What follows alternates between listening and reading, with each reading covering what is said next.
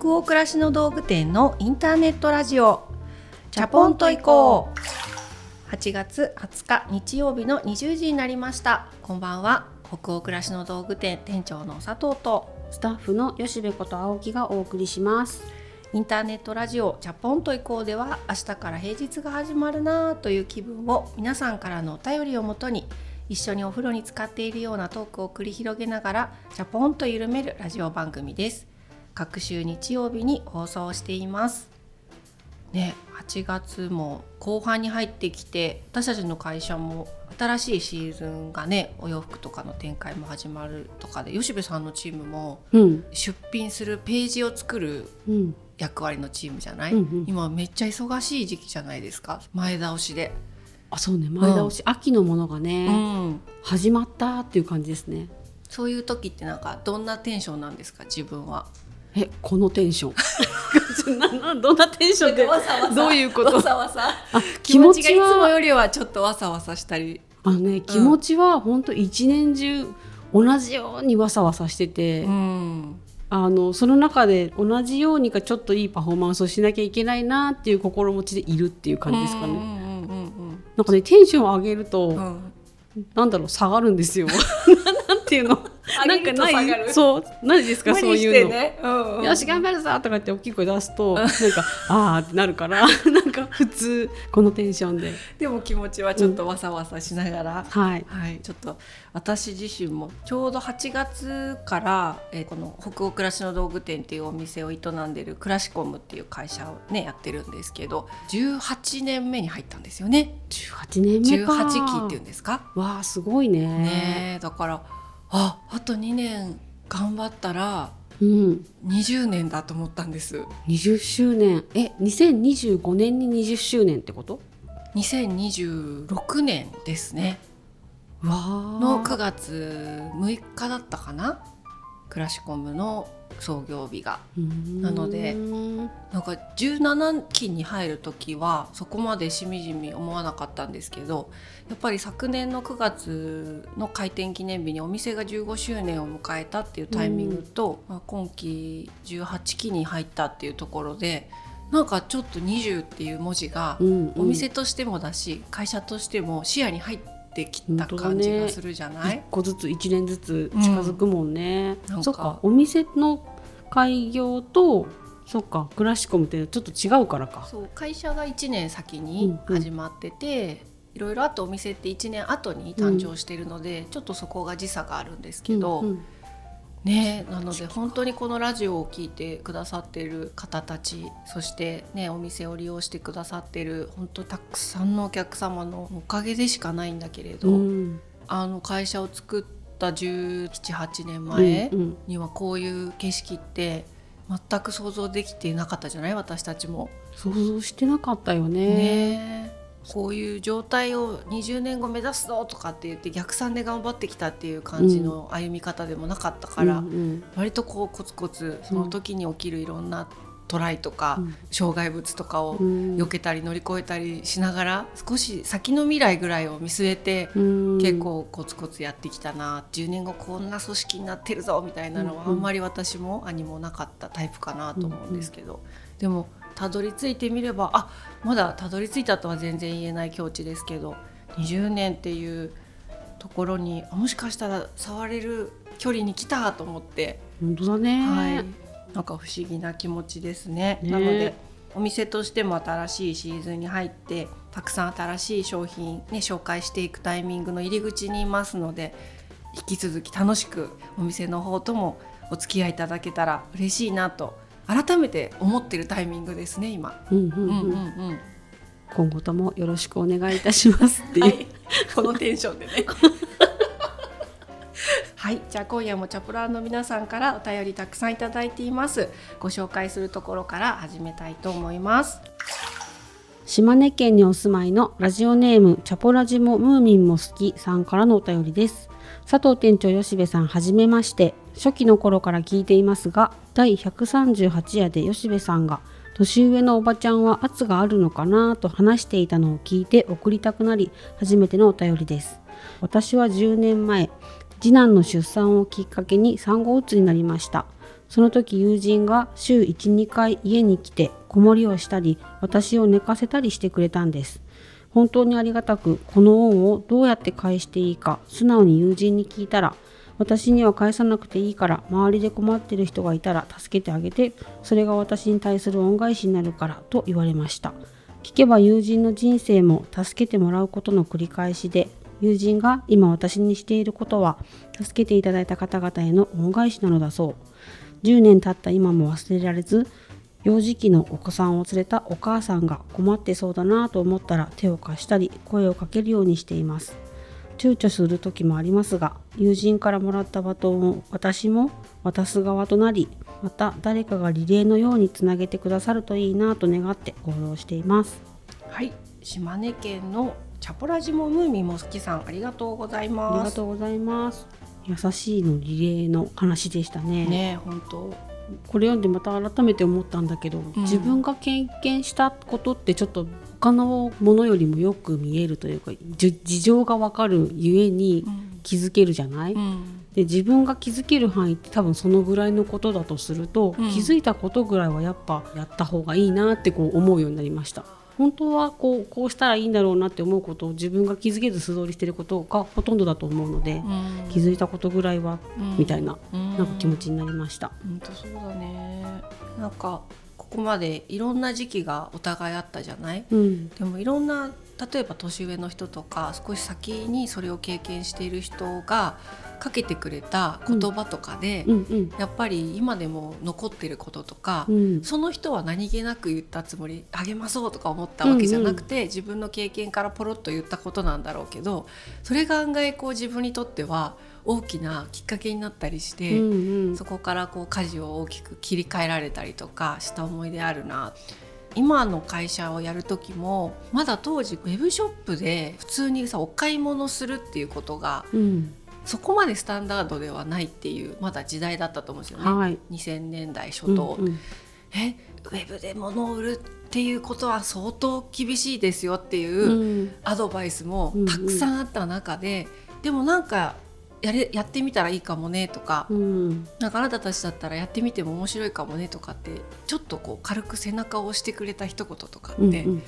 なんかその人もきっと誰かにそう言ってもらった過去があってその人の今があって、うんうん、で私たちみたいな後輩にそういう言葉を当時かけてくださって、とかっていう恩義もなんかあったりしてそういう人のことってずっと覚えてるんだよね。うんうん、なのでまあ、私たちも相談されたりするような機会があった時にそういう恩返しのバトンをつないでいくっていうのは、うん、なんとなく意識してた部分はあるけど、うんうん、でも日常生活の中でもささやかなシーンでいっぱいできそうですよね。ね、うん、本当そう。はい。温かい気持ちになりました。ありがとうございます。ありがとうございます。じゃあ次のお便りも行きましょうか。埼玉県にお住まいのラジオネームラパンパンさんからのお便りです佐藤店長吉部さんこんばんは。毎回配信を楽しみにしています。いつも通勤中の車の中で聞いているのですがお二人とも本当に楽しそうに笑うので私まで笑いが伝染してしまい一緒に笑いながら聞いています。さて関東地方も梅雨明けして夏本番です。夏が来れば思い出すという歌がありますが私が夏を感じるのは蚊取り線香とシッカロールの香りです。亡き父がお風呂上がり歌舞伎役者のようにシッカロールを全身にはたいて蚊取り線香の香りが家中に漂っていた子供の頃を思い出します。お二人は夏が来ると思い出すものはありますか？うんうんラパンパンさん埼玉県お住まいのラパンパンさんありがとうございます。わあなんかいいなこの光景。私は見てないんだけど見たかのように想像できちゃった。なんかねかなり私の中では豪快にしっかり叩いてるお父さん、ね、歌舞伎役者のようにっていうのが書いてあるから、うん、パパパンパンパンっていうね 相当白くしていく感じなのかな。相当白くしていくんだよねきっとこれね。ねそういうことだよね。いいですね。でだから五感だよね。その見た光景とさ、うん、蚊取り線香の香りってやっぱ嗅覚で味わったね。ね。シカロールの香りも懐かしいな、あったな家に。夏が来ると思い出すものありますか？なんかこんないい感じのさ、うん、イメージの後にあれなんだけどなんか夏が来ると、本当セミだよね。セミだよね。今めっちゃ泣いてるよねセミ。私夏の夜とかうん。夕方にうん。涼しい時間にね散歩するのが好きなんですよ。でもなんかセミに遭遇する場合があるじゃないですか。あうん。の地面にいるセミに、もうそれが怖くて今出歩けないもんね。あーそっか。何の話っていう感じ。今の話じゃんそれ。夏が来ると思い出すものありますかだけど今なう。セミ怖いです。セミがセミが出るなーっていう。そっかいやいいですね。いや今の話もちょっと含まってるなんだろう毎年夏が来ると思い出すもの。私はねやっぱりあの広島にいた頃思い出すんだよね。うん。ん。そう夏来るたびに中高ほら広島で生活してた時期あったじゃないですか。あの廿日市から見てた瀬戸内海うん。とか、あの風そこに景だね浮かぶ宮島とかうんうん。思い出すね。なんで夏になると広島思い出すんだろ光が良かったのかな、海ってやっぱ。海が目の前にある生活をしてたっていうのがあの時期だけなんだよね、うんうん。まあ、なかなかないよね。そういう経験したっていう人も少ないと思うけど、うん。私もレアだけど3年半だけ瀬戸内海の真ん前のマンションに住んだっていう経験があるからなんか夏って真っ黒に焼けてた自分と、うんうん。その瀬戸内の海の前で多感な時期を生活してた自分とか家族とか友達とかが不思議と思い出される。毎年今でもこの年になってももう30年経ったよ、あれから。うん。でもさなんか吉部さんの地元の方ってうん、うん。夏って星空とかすごかったんじゃないの？あのね、うん。うちは市内だったので結構明るかったけどでもあの山の中にね、温泉があるんですよ、うんうん。そこによく行ってたんですけど、うん。結構暗い森の中を通って温泉に行くので、うん。あのそこの露天風呂に入ると、うん。星がめっちゃ満点なんですよ。同じ地域なのに本当周りが真っ暗なだけですごい綺麗なんですね。ここのことはまだあれあるかなとかすごい思い出しますね。また行きたいなーっていう。へ真っ暗な露天風呂で。ーそっか。空見なかなか東京に今私たち住んでる中でどこかに行ったらそういう星空に出会えるってシーンって本当ないじゃない、うんうん。旅行先とかで、うん。でも私も広島に住んでた時ってちょっとその近くでも山の中とかに移動して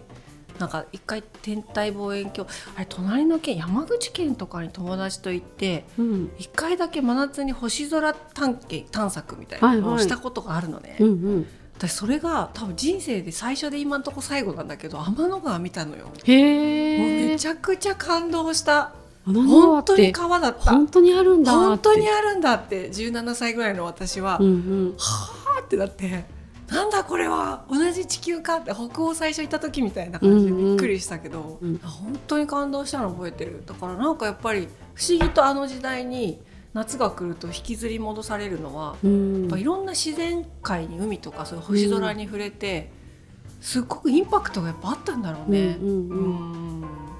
今私たちの子供もちょうど10代にうん。なってるじゃうない、だんうん。から案外今一緒にわーとか見た景色をうん。一生覚えてたりする頃だよね。頃だよね。ね。えいろいろ見せてあげたいなと思いながらあんまり大してどこも連れてってあげられてない。うちもスーパーインドアすぎうてちも。あのこ子供がもう彼が特に。うちもでスすーパーインドアで。まあ。もうなんかあの画面のね YouTube とかの世界で星空見てる状態だから。見てきたよみたいな。そう見てきたよ。行ってきたよ僕みたいな状態だから。やっぱねい一度ねリアルでも見せてあげたいななんて思っちゃうね。本当だね。うん。こんな感じでした。私たちの夏が来れば思い出すわね。はい。じゃあその他にもたくさんのお便りありがとうございました。お便りはすべてチャポイコスタッフ全員で楽しく興味深く拝見をしております。それでは本日のテーマとなるお便りに行きましょう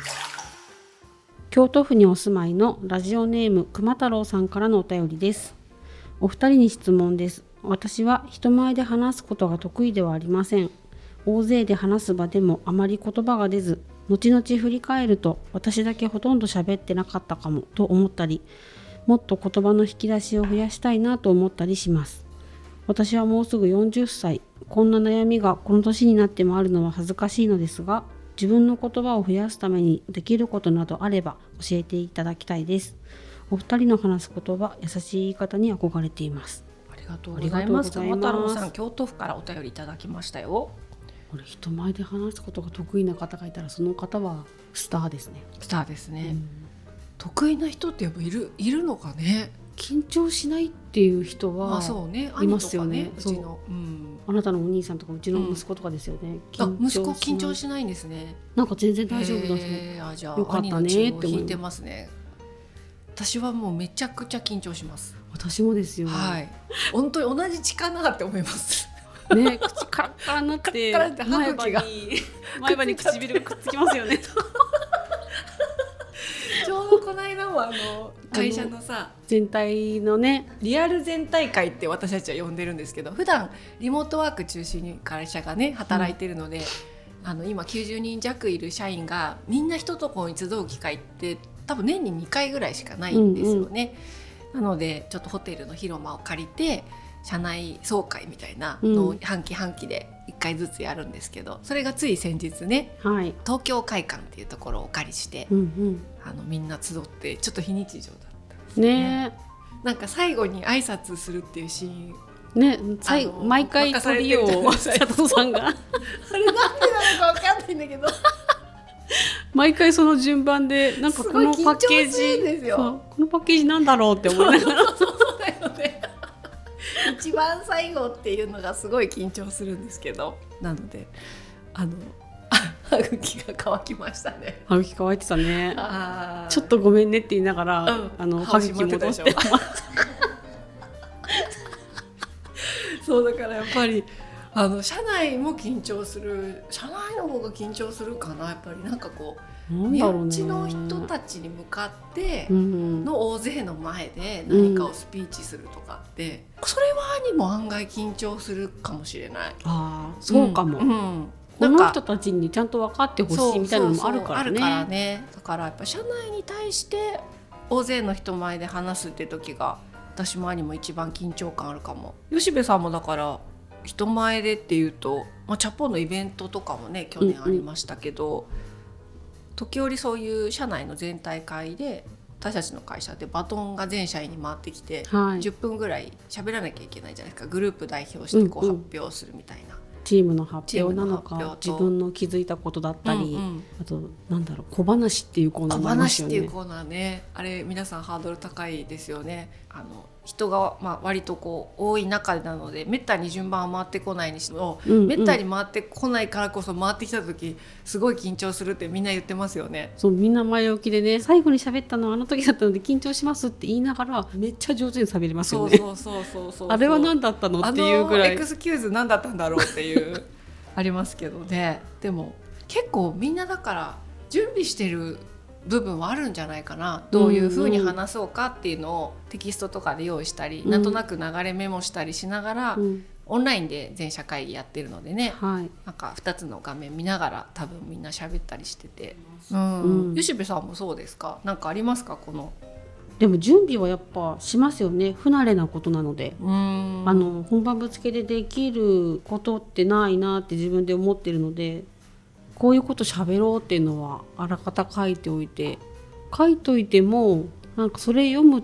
のとちょっとなんか喋る口とちょっと違うじゃないですか。うん、なので喋ってるうちに思いつくこともあってちょっと話がそれたりもするんですけど、うん、まあそれはそれでいっかみたいな気持ちもどっかでも喋んないと本当にこの筋書き通りにやろうとすると、うん、あの喋れないので、準備はするけどその時の感じも大事にするみたいな感じかな。そうだよね。でも結構チャプラーさんの中でも大勢の人の前で話すの、うん、めっちゃ得意ですっていう人よりは、うん、多分この私たちが今話してることとか熊太郎さんがおっしゃってることに共感する人の方がきっと多いんじゃないかなっていう気もしますよね。そんな自然なシチュエーションじゃないじゃん。なんかすごい大勢の前に出て一人で喋るみたいなこととかプレゼンテーションするとか、うん、超不自然なシチュエーションですよね。じゃない。こうやってね向き合って一対一で喋るっていうのが一番緊張しないで自然だとすると、うんうん、結構その対極にあるようなシーンで、自分らしく振る舞おうって方が私は無理だなって本当だよね。思っちゃうよ。そうしかも喋ってる途中にみんなが分かるとかあそうそうとかそういうとか反応してくれるわけではなくって本当に一人でずっと進行するっていうののこの難しさ。難しさ。ありますよね、うん、だから私も今でも本当に吉部さんと一緒で緊張するし口の中乾くし、うん、ただやっぱりその会社だったりなんかいろんな仕事のシーンとともにそういうことを苦手だけど役割上頑張らなきゃいけないっていうシーンもやっぱりちょっとずつ増えてきて、うんうんうん、この18年の歴史の中で、はい、やっぱり私もすごく準備する方ですね、うんうん、どういうこと話そうかなって事前に考えておいたりこういう順番で話すと伝わりやすいかなっていうことを事前にシミュレーションしたりっていう時もあれば最初のうちはやっぱりそうやってすごいめちゃくちゃ準備してから臨んでいて。でその喋った自分をもう絶対見返せないっていう時期が長くあったんですよ。どうせ喋れてないから、うん、もう怖いっていう。でそれ見ちゃうと次頑張れないっていう、うんうん、あんな感じなんだ自分って思うと怖いから、うん、振り返られないっていう時期もあり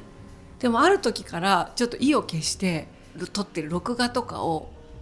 あの見るようにしたんです、うんうん、本当恥ずかしい話なんだけど最初音声オフで見返すっていうのを頑張った時期があるんです。あ動いてる動きだけを見る。であ思った自分よりは落ち着いて見えるなっていうところからちょっとずつ自分を受け止めていって、うんうん、でそこを少し振り返るってことに慣れてからあの音声オンにして、飛ばし飛ばしで聞いてみるみたいな、うんうんうん、あこういこういうとこなすごいあのあの連発してるとかあちょっとあの慌てて喋っちゃってるなみたいなのを心でギューってなりながら、うんうん、ちょっとこう片目つぶってみるみたいなことをやってまたそこのフェーズで慣れさせて最近本当やっと投資で見る時もある、うん、例えばビジネス関係みたいなことのイベントとかに、うん。はいはい、まあ稀なんですけどね呼んでいただいたりした時にやっぱり会社でやってることを代表して喋らなきゃいけない時ってあ次はもっとこういう言い方した方が社外の人に伝わりやすいなみたいなこととかっていっぱい反省点があるので。見返さざるを得ないんです、ね、見返さざるを得なくてだから社内に対してのメッセージを通しで見直すとかあんまないんですけど、うんうん、あの取材していただいたりなんかインタビューとかそういう時に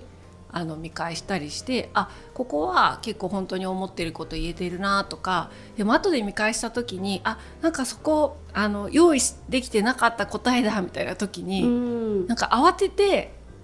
思ってないことを言うってことはさすがにないんですけどやっぱ取り繕ってるなとか自分では分かるんですよね。うんうん、あ今思いついたこと間に合わせて言っちゃったなみたいな。そういうのって見るとなんかすごい自分でもああっていう気分になるんですけど、うんうんでもそういうちょっとチクチクくるシーンとかを最近やっと見返せるようになってきて、うん、そうするとやっぱりあ自分ってこういう癖あるんだなとか少しずつ理解してきたので逆にその新しい場に出ていってまた違うテーマでお話ししなきゃいけないって時に少しその向こう側から自分を見るみたいな視点がちょっとだけ前よりはステージでいっぱいいっぱいだったっていうところからオーディエンス側から自分を見てるみたいな視点が徐々に徐々に誕生してきたみたいなのが今って感じなので多分一生得意になることは私の場合ないんだけどね。私もそうだな。私もなんか自分ってどんな感じなんだろう喋ってる時っていうのをあの全大会の録画見た方がいいなって同じように思ったんですよ。あのどんな感じなんだろう。ちょっと次発表する時のためにも客観的に見えてた方がなんか落ち着きそうな気がするって思ったので見てみたら案外落ち着いて見えたんですよね。で尻滅裂に喋った順番がこう前後してて分かりづらかった気がするなと思ったんですけどなんか分かる感じにはなっていておしゃべりが。ああ思ってるよりはマシかもしれない。でわたわたしてる状況を見てその同じようにチクチクしたんですよ。ああ嫌だな。なんかこういう感じ思ってるよりかっこ悪いなとか。だけどそれ自分で自分はそれがすごい嫌だけど自分じゃない人として見た時にそうなってる風に喋ってる人のこと見た時に一個も嫌だって思わないなって自分は思った時にあみんなそうやって聞いてるだろうからあの無様でも大丈夫だってなんか思ったというか。あそっかいい話。じゃあ私が歯茎乾かしてでも無様に見えてないですか、うん。うん、乾くよねって思う 乾くよね。歯茎って乾くよねって思ってくれてる。でもまあそういう信頼を持つのもすごいいいことだよね。聞いてくれてる人ってきっとそうやって思ってるよなって、う。ん、そう、じゃないかなって信頼するっていうかね、うんうん、そうだよね。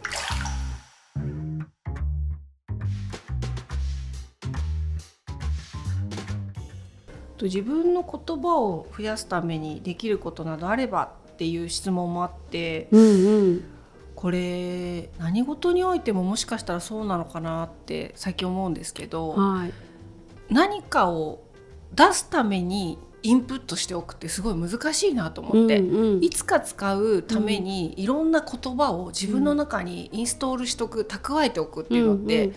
なかなか難しいなって思いません、うん、思います、うん、だからどんなに本をいっぱい読んだり、うんうん、どんなにすごい人の話をたくさん聞いておいたりってしてもいざじゃあそれがなんかその時に役に立つかっていうと、まあ、役に立たなくはないと思うんですけど、うんうん、こういうのあったなって思い起こせますもんね。そう。でもなんかその言葉を増やすためにできることって、うん、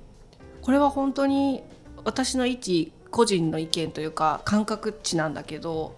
話すことを求められるシーンに出くわしていくこと以外、うんうん、言葉を増やすことってなかなかできないなっていうのが実感としてあるんですよね。どんなに準備を整えてても、うん、やっぱりあそれ聞かれたの初めてだなとか、うんうん、あとはそういうお役目を頂いてなんかここでこういうお話ししてくださいでもいいし後輩に仕事を教えてる時に「えそれってどうしてこうやってるんですか?」とかって聞かれるとか。きょとんとするあれなんでなんでだろうね。みたいなことってあるじゃん。あるある。でえー、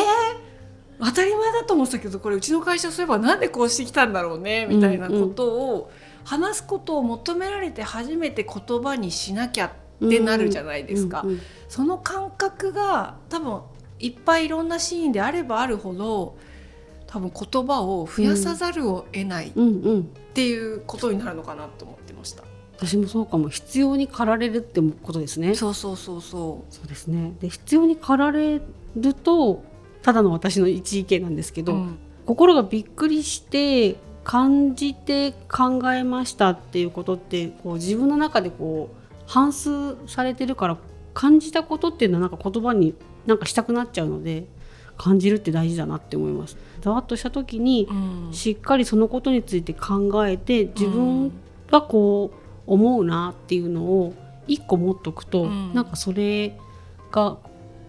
なんか体験に基づいた言葉になるので、うん、私は経験しながら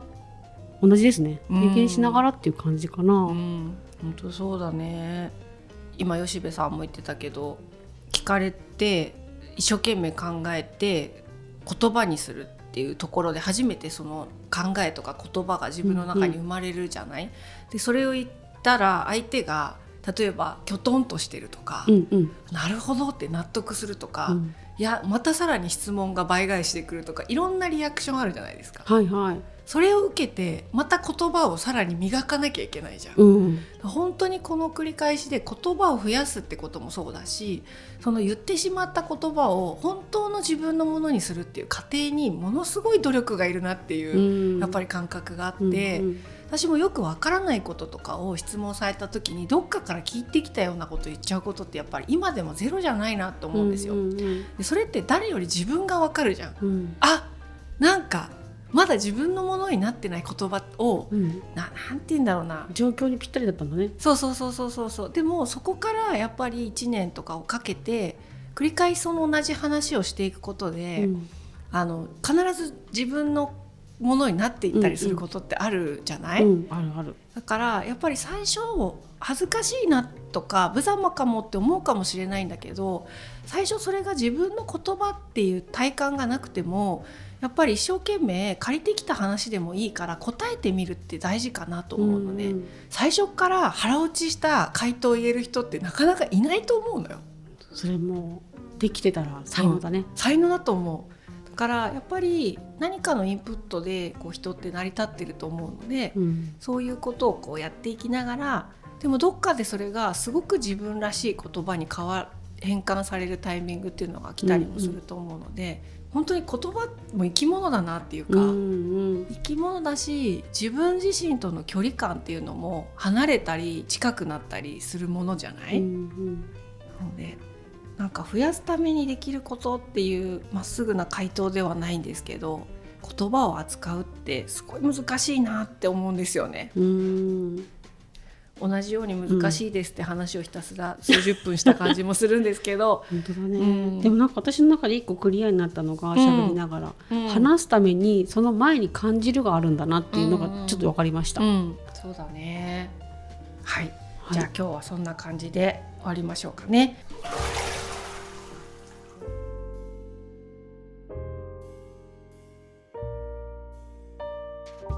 今夜のインターネットラジオチャポンと移行はここまでです。皆さんお湯加減本日いかがでしたでしょうか？吉部さん今夜は人前で喋るとかねそういう話でしたけど、うんうん、何度でしたでしょうか？うん42 42度。はい。じゃあ皆さんの気分が今日も少しでも緩まると嬉しいです。番組は北欧暮らしの道具店のサイト上やアプリに加えて YouTube や Spotify など合計8箇所で配信をしていますぜひご自分のライフスタイルにフィットしたプラットフォームでお楽しみください。番組公式グッズや LINE スタンプなども販売中です。当店のサイトやアプリからぜひチェックしてみてくださいね。引き続きお便りも募集中です。サイトやアプリでチャポイコ最新記事を検索していただきページ後半にあるバナーよりお送りください。Spotify などの場合は説明欄のリンクからお便りフォームに飛ぶことができます。全国のチャポラーの皆さんお便りお待ちしてます。次回のチャポンと以降は9月3日日曜日の夜20時を予定しております。9月か。秋ですな。来たね。ね。